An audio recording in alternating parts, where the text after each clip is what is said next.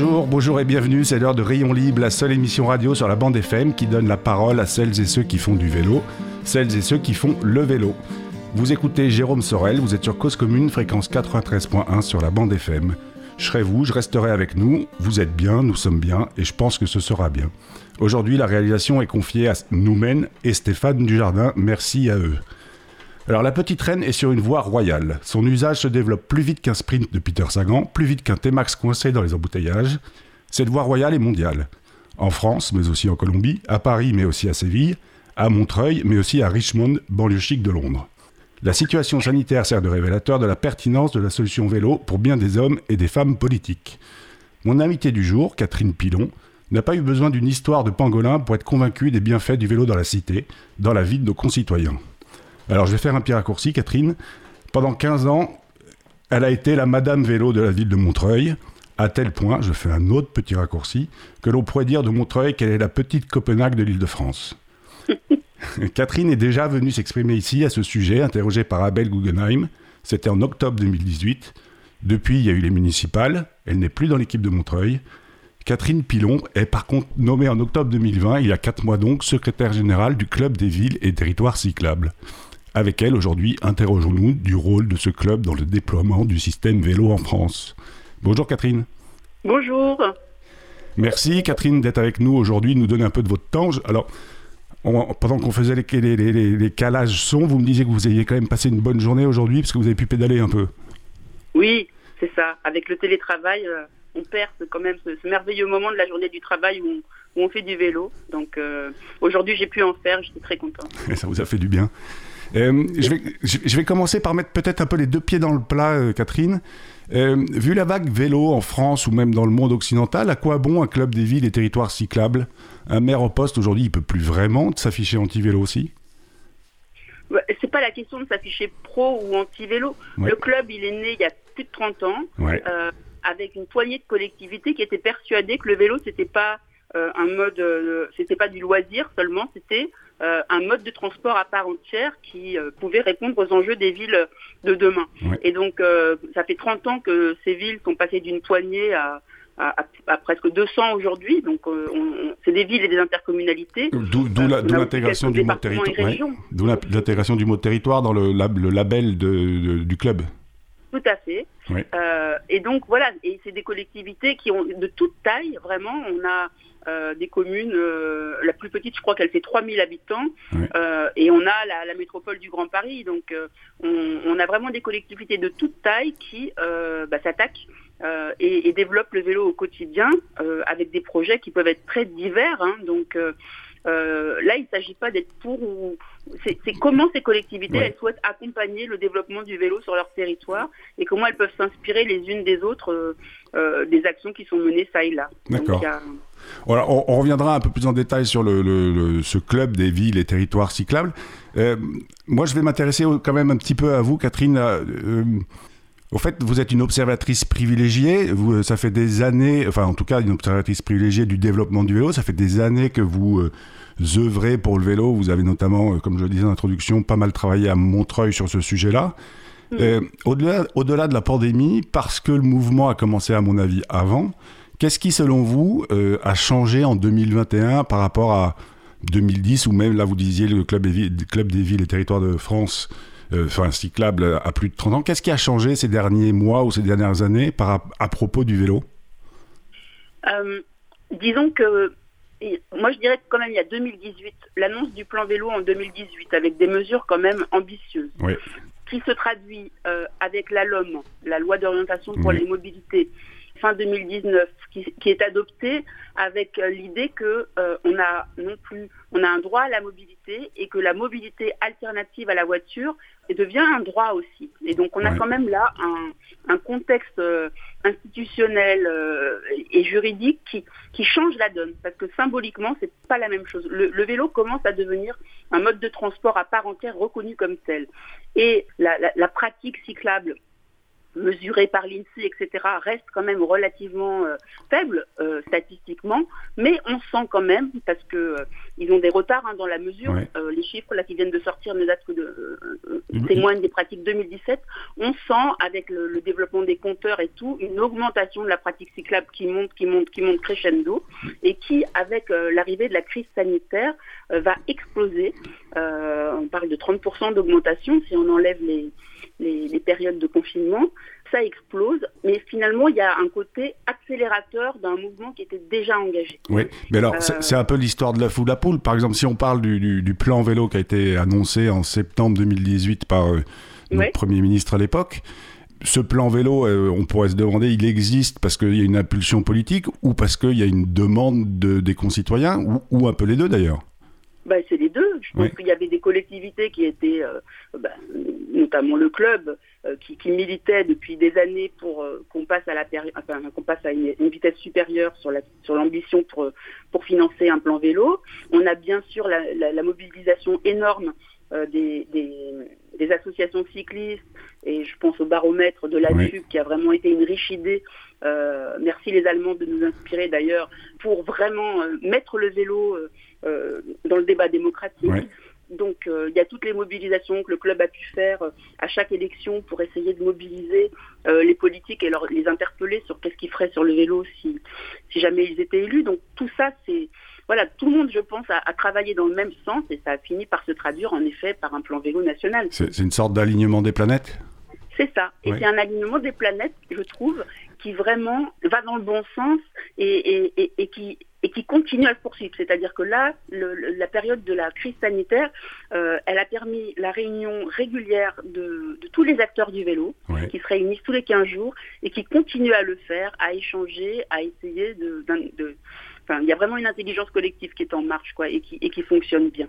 Et alors, je, je vais pas faire on va pas faire l'émission sur ce sujet, hein, mais, mais par exemple, est-ce qu'on peut dire, selon vous, qu'un scandale comme le Dieselgate, par exemple, euh, avant, avant de faire du mal à l'industrie automobile, est-ce qu'on peut dire qu'il fait quand même beaucoup de bien à la bicyclette?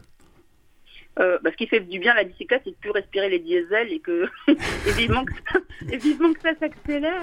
Euh, Donc il y, y, a une prise de conscience aussi de, de la part des citoyens et aussi des hommes et femmes politiques qu'on a besoin d'agir de, aussi sur l'air qu'on respire au quotidien, même si euh, la voiture n'est pas le seul coupable. Hein. Bien sûr, mais après, le risque quand même qu'on a, c'est de tout renvoyer sur euh, on, ferait, on ferait des voitures non polluantes et tout irait bien. Il y a aussi cette petite musique, hein, quand on entend les publicités sur les grandes radios nationales, euh, c'est rarement Moustache euh, qui est. Euh, voilà, on parle quand même. Vous avez le droit de citer toutes les marques que vous voulez. Électriques. Oui, ouais, non, on est d'accord. Donc, voilà, je pense que les habitants, enfin, je pense que oui, il y, y, a une vraie prise de conscience du danger de la pollution automobile. Le travail de Atmo France, de toutes les agences de qualité de l'air aussi montre que bien, voilà, on est presque à 50 000 personnes qui meurent prématurément chaque année. Donc, oui, cette petite musique-là, elle est très utile. Après, pour que le vélo soit la réponse, euh, aux côtés des autres formes de réponse que sont les transports en commun, la marche, euh, le covoiturage, etc., ben, il faut quand même aussi qu'il y ait des défenseurs du vélo qui, qui, lui, qui lui fassent une bonne place. Qui, qui lèvent le poids. Euh, Et dans tous les territoires, parce que ce qu'on a quand même vu, c'est que l'augmentation de la pratique la plus marquée, même si elle concerne tous les territoires, mais la plus marquée, c'est dans les grandes, dans les grandes agglomérations. Donc il y a tout un enjeu d'accompagner le, le, vélo dans les villes moyennes, dans les petits territoires peu denses. Et, et d'ailleurs, c'est ce qu'on voit quand on regarde les adhérents du club des villes, enfin, pardon, je vais pas y arriver, le club des villes euh, et territoires cyclables, euh, c'est que c'est exactement ce que vous dites en introduction, c'est que il y a la grande métropole de Paris, mais il y a aussi des petites villes euh, qui sont réparties d'ailleurs. C'est d'ailleurs assez amusant, c'est réparti assez équitablement sur le territoire. C'est vrai. On a, on a un peu un cluster en, Nouvelle-Aquitaine euh, qui est historique, mais en effet, il y en a dans tous les territoires. Et là, dans les territoires qui nous rejoignent, euh, il y en a pas mal apparemment dans le, dans le Grand Est, etc. Enfin, oui, c'est très équilibré. Dans les DOM, on, a on n'en a pas encore dans tous les départements, enfin dans toutes les régions, mais ça vient aussi. C'est en train d'arriver. Alors je, vais vous, je vais vous couper, on va laisser la parole à, à Abel. Après, on va, après, vous allez essayer de, de, réveiller le Michel Chevalet qui sommeille en moi, parce que j'aurais quand même une question importante, c'est ce club, c'est quoi et comment ça marche mais d'abord, euh, laissons la parole à Abel. Abel Guggenheim vient nous apporter lui aussi son œil, et je pense un peu comme vous, Catherine, il est un observateur averti et aguerri du système vélo. Abel, je te laisse la parole. La semaine dernière, je vous ai parlé du décret récent sur le transport du vélo dans les trains. J'ai tenté de vous exposer pourquoi, malgré ses limites, ce décret me semblait une avancée significative qui peut permettre des améliorations si les cyclistes et leurs associations continuent d'agir. Le début de cette nouvelle année 2021 nous a apporté d'autres évolutions et je vais vous parler aujourd'hui de la nouvelle réglementation censée lutter contre les angles morts. Mon message sera cette fois-ci totalement opposé. J'hésite pas à le dire, l'indigence de cette modification est scandaleuse. Alors que depuis 2009, une directive européenne oblige les pays membres à équiper les poids lourds d'un radar d'angle mort, et malgré les propositions d'amendement survenues durant le vote de la loi L'Homme, la France se limite à l'obligation aux véhicules de plus de 3 tonnes 5 de s'équiper d'un simple autocollant Attention angle mort pour avertir les cyclistes. Le 6 janvier, France Bleu Paris a réalisé un reportage sur cette nouvelle réglementation. Sous le titre Les angles morts responsables d'un tiers des accidents mortels à Paris, elle rappelle que l'angle mort est responsable du décès de trois cyclistes et huit piétons en 2020 à Paris, dont il y a tout juste un an, une écolière de 11 ans se rendant à pied à son école dans le 16e arrondissement. Moins d'une semaine après, l'actualité rappelle l'urgence de lutter contre ce fléau. La mort d'un jeune homme de 16 ans qui se rendait à vélo à son lycée au Vésinet frappe les esprits. Toute la presse relaie largement l'information. Une pétition réclamant une piste cyclable et des mesures de régulation de la circulation des camions rassemble en quelques jours près de 28 000 signatures. Il se trouve que la commune du Vésinet est traversée par la route départementale 186 qui mène de Saint-Germain-en-Laye à la Défense et que cette route avait été équipée lors du déconfinement d'une coronapiste qui a eu l'honneur de concourir au titre de piste la plus éphémère de France, puisqu'elle a été effacée au bout de quelques jours seulement, à la demande expresse des maires des communes qu'elle traverse, dont le Vésinet. Les réseaux sociaux n'ont bien sûr pas manqué de faire ressortir divers articles sur le sujet, dont un du Parisien du 25 mai 2020 qui donne la parole au maire du Vésinet, qui dit c'est une catastrophe. On a un trafic qui est loin de la normale et on assiste à tout ce que l'on ne voulait pas voir, des bouchons partout, des petites rues saturées et un vélo tous les quarts d'heure. Heureusement pour lui, si on peut dire, ce maire n'a pas été réélu. Et son successeur, Bruno Corradetti, peut annoncer dans le Parisien du 12 janvier 2021 des mesures de sécurité routière aux abords des intersections de route, et en particulier la création de vraies pistes cyclables sécurisées pour les jeunes qui se rendent au lycée à vélo. Quant aux maires des deux communes voisines, qui avaient eux aussi réclamé l'effacement de la Corona piste de la RD 186 et ont eux été réélus, on attend avec intérêt leur position si un jour il est proposé de rétablir cette piste cyclable. Quelques jours après, le 15 janvier, un accident du même type se produit au Mans entre un camion et un vélo, toujours l'angle mort. Les suites sont heureusement nettement moins graves, un vélo écrasé et une fracture à une jambe les journaux ne disent pas si le camion était ou non équipé de l'autocollant aujourd'hui obligatoire. Pour conclure, je dirais que dans l'imaginaire général, l'accidentologie du vélo, ce sont des cyclistes qui brûlent des feux rouges et se font percuter par des automobilistes qui passent au feu vert. Dans la vraie vie, ce sont des camions qui tournent à droite et écrasent des cyclistes qui veulent aller tout droit. La prévention effective de cette accidentologie, ce n'est donc pas d'arrêter des cyclistes sur la piste cyclable du boulevard de Sébastopol, comme on le voit parfois, et de leur faire des leçons de morale devant des caméras de télévision, c'est de prendre les mesures réglementaires et d'aménagement indispensables pour les éviter, dont cet autocollant obligatoire n'est même pas un symbole. Merci, c'était donc Abel Guggenheim, vous êtes bien sur radiocausecommune.fm sur 93.1. Vous écoutez Rayon Libre, émission animée par Jérôme Sorel. Aujourd'hui, j'ai le plaisir d'avoir au micro Catherine Pilon. Elle fut première adjointe au maire de Montreuil. Elle est titulaire d'un DEA d'urbanisme, d'une maîtrise de droit. Elle est, depuis un trimestre secrétaire générale du Club des villes et territoires cyclables. Donc, Catherine, euh, Michel Chevalet, j'ai un Michel Chevalet qui sommeille en moi. Ce club cyclable, comment ça marche? Alors, c'est une association. Oui. Donc elle, marche avec un, conseil d'administration, euh, un bureau euh, qui définit des orientations euh, et qui a plusieurs cordes à son arc. D'abord, la première priorité d'un club comme le nôtre, c'est de répondre aux besoins des adhérents. Donc bah, les adhérents expriment leurs attentes et on essaye de fournir les outils dont ils ont besoin. Donc ça va être des séminaires d'échange, des groupes de travail thématiques pour creuser un, sujet ou un autre. Mmh. On a une liste de diffusion euh, enfin une liste d'échanges pour les services techniques pour savoir, euh, euh, bah, voilà, aujourd'hui il y a eu quatre ou cinq postes. je cherche à, avoir des exemples de rack à vélo provisoires avant de, dans le cadre des coronapistes, avant de, avant de les pérenniser. Qu'est-ce que vous utilisez comme système? donc Il y, a quatre ou cinq villes qui répondent. C'est une sorte d'échange de best enfin de, de meilleures pratiques pour parler en français? Tout à fait. Échange, de, échange de bonnes pratiques et échange de pratiques tout court. donc ça, c'est un gros axe. Après, on a un axe, bien sûr, je dirais, de lobbying. Oui, en fait, c'était une des questions. Est-ce que vous considérez comme un lobby? Oui. Oui, on est un lobby, bien sûr. On est un lobby euh, bienveillant et constructif, mais on, est une forme de lobby. On, se bat, on milite pour le vélo. Les, pour une meilleure les, les, lobbies, les, lobbies, les lobbies sont toujours bienveillants et constructifs, non? Bien sûr. Sans commentaire. D'accord. Et, et, alors ensuite, donc, euh, là, par exemple, en préparant l'émission, je voudrais que vous aviez euh, préparé un dossier sur le coût des politiques cyclables, par exemple. Voilà, alors ça, c'est des outils qu'on essaye de mettre à disposition de, notre réseau. De plus en plus de collectivités veulent se lancer dans un plan vélo euh, aux, multiples dimensions, hein, euh, en prenant en compte les aménagements, les services, la communication, l'apprentissage du vélo. Et donc, on a essayé de leur donner des fourchettes de prix qui leur permettent de se rendre compte de dans quoi ils mettent les pieds quand ils commencent à, envisager euh, de faire un schéma euh, cyclable, de d'équiper euh, tous les équipements publics de, d'arceaux vélo ou de stations de vélos sécurisés, etc. Donc ça leur donne une, sorte de, guide et de, d'idées. D'ordre de grande. Et alors justement là-dessus, il y a, enfin, moi, c'est une question que je me pose. Euh, est-ce qu'il n'y a pas un peu euh, systématiquement une surprise? C'est-à-dire qu'à force de dire que le, développer le vélo et que le vélo est, finalement un système qui n'est pas très cher, est-ce qu'il n'y a pas un peu une.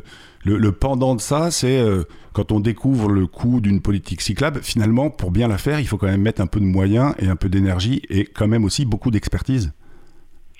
Bien sûr, mais en même temps, euh, comparé à toute autre politique publique, euh, le, coût est ridicule, et surtout pour les bienfaits euh, générés par un développement de la pratique cyclable. entretenir l'espace public dédié aux voitures aujourd'hui coûte beaucoup plus cher aux collectivités que entretenir l'espace cyclable. Alors je vais vous poser la question autrement. Est-ce que entretenir l'espace dédié aux voitures coûte beaucoup plus cher que créer un espace dédié au vélo? Bien sûr, bien sûr, les poids lourds euh, dégradent énormément la chaussée, euh, les, transports en commun parfois aussi, malheureusement, avec le poids des bus, mais on le voit bien, vous refaites une voirie, euh, vous avez des effets de nivellement, etc., qui sont abîmés avec le passage des, des, poids lourds et des voitures. donc ça, c'est des entretiens qui sont considérables. Il faut remarquer le stationnement payant, équipé pour faciliter la rotation, on est obligé de mettre des parcs-mètres, etc. oui, il y a des, les parkings sous-sol sont extrêmement chers.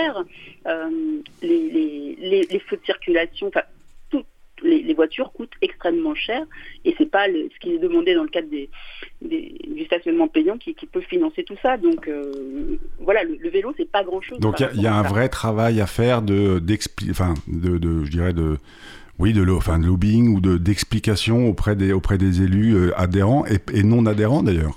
Bien sûr. Et, puis bon, après, il y a quand même des financements qui ont été mis en place par l'État avec le plan vélo, qui ne sont pas négligeables, même si c'est toujours, on espérait toujours en avoir plus. Les régions mettent au pot de plus en plus, des départements aussi. Donc petit à petit, on a un cofinancement des infrastructures cyclables qui se met en place et qui permet euh, de voir plus grand, de voir en intercommunal. Et, et donc voilà, et puis c'est un investissement pour l'avenir. Après, euh, on est aussi dans une redistribution de l'espace public qui est nécessaire, quoi, et qui doit être compatible pour les vélos et les piétons. On fait ça aussi pour les piétons. Il y a, l'INSEE qui vient de publier des chiffres qui sont assez étonnants. Euh, de mémoire, c'est 58% des Français euh, se déclarent OK pour, pour la, limitation de vitesse en centre-ville à 30 km/h. Et puis, je crois 77%, alors les chiffres, il faudrait que je les, les double vérifier, mais qui, qui, sont pour l'encouragement, enfin, qui, qui, sont pour la création de plus de pistes cyclables. C'est ça. C'est ça, hein, de, à peu près. Ah, de mémoire, les chiffres à peu près là. Il y a une forte demande de piétonisation. Vous savez, euh, euh, ça fait peur aux commerçants souvent la piétonisation. Ils ont l'impression que leurs clients viennent euh, à vélo, euh, enfin viennent en voiture chez eux, qui s'arrêtent sur le bord de la route en double fil et que c'est pour ça qu'ils ont un bon chiffre d'affaires. tous ceux qui sont passés en piétonisation se rendent compte qu'ils ont un meilleur chiffre d'affaires avec la piétonisation parce que c'est plus agréable de, commettre un achat dans une rue agréable que dans une rue extrêmement où il y a un gros trafic. Et le panier moyen du, cycliste est certes plus petit mais plus fréquent et donc finalement il s'y retrouve. Donc puis j'ai envie de dire, euh, plus fréquent, c'est hyper important. C'est important d'avoir une boutique dans laquelle il y a du monde. Euh, donc euh, un, cycliste qui s'arrête cinq fois dans la semaine, ça fait cinq, cinq fois un client qui passe dans la boutique. Il n'y a rien de pire qu'une boutique vide. Tout à fait. Euh, Catherine, je vais, quand même vous. Alors, vous êtes au téléphone, mais je vais quand même vous inviter à fermer les yeux et à imaginer deux secondes que je suis Bruno Corradetti. J'imagine que vous connaissez ce nom. Euh, le maire de la ville du Vésinet. Donc, je viens, en tant que Bruno Corradetti, je viens de vivre un drame sur ma commune. Le 11 janvier, Maxime, euh, un ado de 16 ans, perd la vie. Il se fait faucher par un camion alors qu'il se rendait à son lycée, le lycée Alain. Il a donc jamais pu arriver à son lycée ce lundi matin. Je suis l'édile du Vésinet. Euh, comment il faut que je fasse pour adhérer à votre club et pour me bouger sur la cyclabilité de ma ville? C'est terrible quand il arrive ce genre de, drame et, ça peut arriver euh, malheureusement euh, dans plein de territoires, y compris dans des territoires qui se sont engagés dans une cyclabilité importante. le problème, c'est que il y a des mésusages et que les aménagements cyclables ne peuvent pas empêcher tous les mésusages. Euh, vous pouvez très bien faire des pistes cyclables et même protéger. On voit les potelets, etc., qui sont régulièrement défoncés par des par des automobilistes, enfin surtout par des camions, euh, et qui font que ça met en danger les que ça met en danger les, usagers. Donc euh, voilà, ça c'est vraiment compliqué. Euh, ah, après, en fait, je jette pas la pierre. Oui, oui. Et puis après, je voulais pas non plus vous, vous, vous, mettre dans une situation délicate ou inconfortable, hein, mais mais c'est vrai, c'est vrai qu'au fait quand on lit ce, ce drame euh, et qu'on étudie un tout petit peu euh, ce qui s'est passé, enfin, je, je, je vais pas me remplacer l'enquête, mais en tout cas quand on lit un tout petit peu les réactions le 6 janvier, les trois maires, donc Dupec, Le Vésinet et Chatou, déclaraient dans, Le Parisien qu'ils réclament en cœur l'arrêt de l'expérimentation des pistes cyclables provisoires au motif que, selon eux, que les bouchons sont multipliés et qu'il y a une utilisation trop peu importante de la voie dédiée au vélo. Et puis, euh, six jours après, donc le 12 janvier, au lendemain du drame, tout d'un coup, euh, il y a une réunion de crise qui est organisée par le maire de la commune. Euh, il souhaite une réflexion sur la création de pistes cyclables sécurisées et une nouvelle étude sur les mesures de sécurité routière aux abords des, intersections et des routes. Comme ça, là, j'ai l'impression qu'il y a un peu, c'est un peu de la politique quand même, malgré tout ça, non? Tant, que tout va bien, eh ben, on, on, s'adresse surtout aux automobilistes. Et puis quand il y a un drame, oulala, il faut qu'on finalement, il faut peut-être qu'on s'en occupe. Oui, après, il y a, je pense que dans les pistes cyclables transitoires, on a, on a assisté quand même à un truc formidable. C'est-à-dire que euh, tout d'un coup, des élus, il faut beaucoup de courage politique pour, euh, il faut beaucoup de courage politique et en plus, il y a eu un entre-deux tours qui a quand même duré longtemps. Donc il faut encore plus de courage politique à la proximité d'une échéance électorale. Et puis il faut reconnaître euh, aussi qu'il y a beaucoup de pression. voilà, la plupart du temps, les pistes cyclables, on les prend sur l'espace voiture. Donc c'est pas facile de prendre toujours cette décision, on doit supprimer du stationnement ou on doit supprimer de la file. Et donc, le Covid a finalement donné euh, une, légitimité à, des choix euh, pour lesquels parfois des collectivités tergiversaient ou se demandaient si c'était vraiment le moment, si c'était vraiment utile. Et le fait d'essayer, de dire aux, habitants, ben voilà, on ne sait pas si ça sera définitif, mais on voudrait essayer euh, parce qu'il y a un gros enjeu que les gens ne, ne s'entassent pas dans leur voiture individuelle à la sortie du Covid ou ne s'entassent pas dans les transports en commun. On veut proposer une alternative. Finalement, ça a quand même permis euh, de changer le rapport euh, un peu conflictuel de la piste cyclable versus l'automobile. Euh, après, il est vrai que toutes les pistes cyclables n'ont pas été envahies par les vélos. Certaines, oui. les cyclistes de, des grosses agglos se plaignent aujourd'hui d'avoir vraiment des, infrastructures qui sont sous-calibrées parce que avec la hausse de la pratique, bah, il y, a, trop de bouchons sur les pistes cyclables, sur certaines. Donc on a ce problème-là, mais globalement, euh, ça a quand même permis d'essayer des choses dans plein de territoires et, la plupart, on va sortir notre étude là sur les pistes transitoires, la quasi-totalité. Elle, elle, sort quand cette étude Début février? Euh, Oui, début février. On fait une conférence de presse le 9, euh, le 9 février et on, présentera les résultats de cette étude. D'accord. Pardon. Et donc bref, 87%, enfin oui, on, est vraiment sur des pourcentages très importants de, pérennisation de ces pistes. Donc globalement, il y, a des, il, y a des, il y a des élus qui se sont dit, euh, j'essaye, et si ça marche, je pérennise, et mm. globalement, ils pérennisent. Donc peut-être que ça, ça aide des élus à, avoir du courage politique, de ne pas affronter par dogmatisme avec un, avec un plan tout prêt qui, dirait voilà la petite cyclable idéale, je la teste, maintenant je me lance. Bah là non, on dessine, on essaye, et si ça marche, on pérennise. Alors c'est sûr que pendant la période où on essaye, il peut y avoir euh, une fragilité en termes de sécurité. Et puis, il faut, et puis, faut reconnaître qu'on est aussi dans une période qui est bizarre et un peu compliquée. C'est-à-dire que c'est difficile, de, un, de prévoir, et puis deux, euh, aujourd'hui, je dirais, les flux qu'on a sur les routes, euh, comment ça va se passer quand la situation sanitaire sera plus facile? Est-ce que tout d'un coup, tout le monde va se rejeter, euh, va retourner au boulot, ou est-ce qu'on va continuer le télétravail? Enfin, tous les, tous les paramètres, tous les critères sont, sont en suspens aujourd'hui. Oui, tout à fait. Mais globalement, la sécurité, même s'il y a eu des chiffres très alarmants en septembre, mais qui n'étaient pas dans les grandes agglos, mais qui étaient plutôt au milieu rural, hein, on ne l'a pas assez dit, globalement, euh, il n'y a pas eu tant d'accidents que ça. C'est-à-dire que globalement, on voit maintenant de plus en plus d'enfants, de familles sur ces pistes transitoires, et c'est merveilleux. Oui, ils s'approprient, en fait, les, rues et les pistes sont en train d'être appropriées par les familles.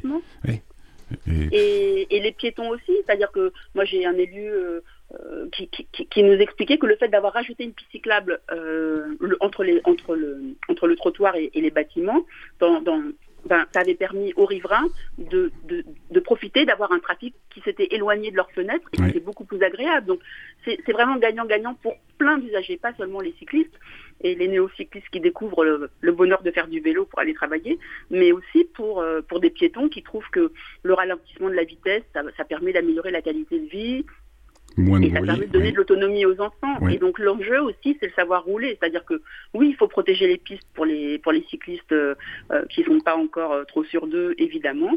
Mais il faut aussi qu'on apprenne à nos jeunes à rouler en ville pour éviter les pièges. Oui, en les, accompagnant. justement, à savoir rouler, enfin, comment vous, ça va être ma dernière question, comment le, le club des villes et territoires cyclables se, se positionne euh, globalement pour accompagner ou mettre en œuvre le plan vélo national? Euh, Je ne sais pas si on veut mettre en œuvre, on profite je pense qu'on accompagne la diffusion de tout ce qui est permis par le plan vélo national pour augmenter euh, la cyclabilité des territoires. Et donc, le savoir rouler, c'est quelque chose qui est déjà mis en place dans plein de collectivités adhérentes au club, hein, mmh. avec des expériences très anciennes de vélo-école municipale, de vraiment de, choses très très intéressantes, de vélo-école pour adultes, mais aussi sur le temps scolaire. Et donc, on, de vélo-école associative. On veut vraiment euh, aider à la diffusion du savoir rouler parce qu'on pense que voilà former les former les jeunes aujourd'hui, former les enfants à la, conduite en ville pour que collégiens et lycéens ils viennent à vélo euh, dans leurs établissements, c'est vraiment euh, bah, c'est l'avenir du cyclisme euh, et, du mode enfin et du vélo en France dans, les années à venir. c'est là qu'il faut mettre le paquet donc là-dessus, on est vraiment déterminé à, aider à ce que le savoir rouler se déploie. Après, on a clairement un problème aujourd'hui.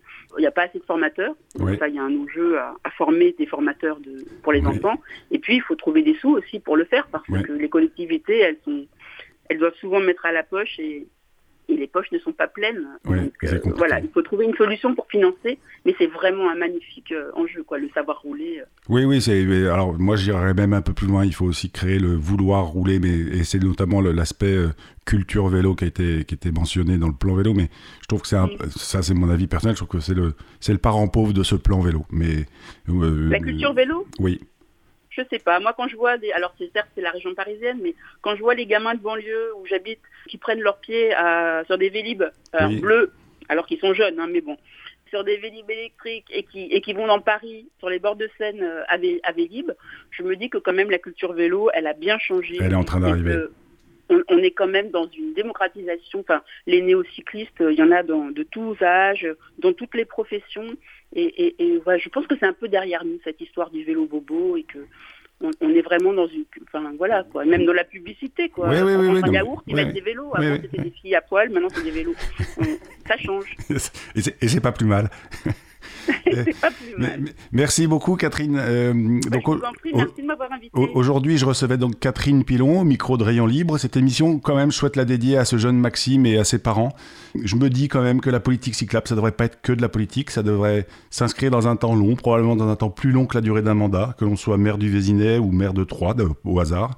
Sans vouloir spécialement flatter mon invité du jour, Catherine Pilon, il me semble que certaines comme elle ont compris que, alors que d'autres, comme au hasard, encore une fois le maire du Vésinet, n'ont pas encore tout à fait compris le potentiel du vélo, mais ça va venir.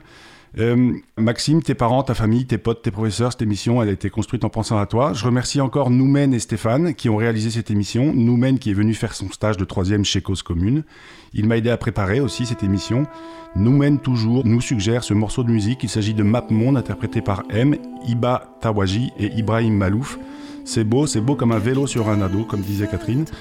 J'ai coutume de conclure cette émission en vous invitant à aller pédaler parce qu'une journée sans pédaler était une journée gâchée. Alors avant d'aller pédaler, vous, pouvez signer cette pétition sur le site change.org.